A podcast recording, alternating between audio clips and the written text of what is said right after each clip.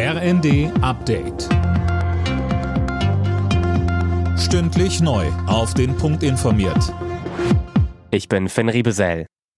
Zum Gedenken an Wolfgang Schäuble hat Bundespräsident Steinmeier einen Trauerstaatsakt angeordnet. Wann der stattfinden soll, muss nun der Bundestag entscheiden.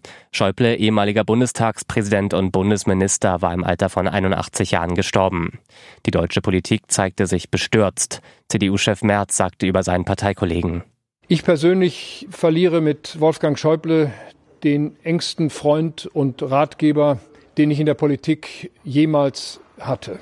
Wir alle verneigen uns vor der Lebensleistung eines großen Deutschen und vor allem eines großen Europäers.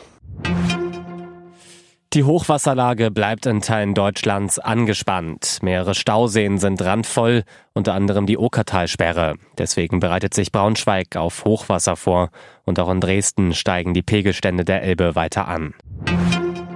Klimakrise, Umweltverschmutzung, Wilderei. All das hat das weltweite Artensterben in diesem Jahr weiter befeuert.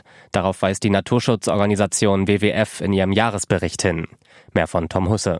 Die großen Verlierer im Tierreich seien Löwen, Flussdelfine und Amphibien gewesen.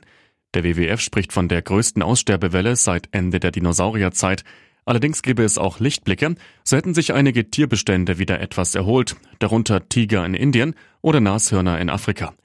Die Naturschützer riefen die Bundesregierung dazu auf, mehr gegen das Artensterben zu unternehmen. So brauche es etwa intakte Moore, Auwälder und Flusslandschaften.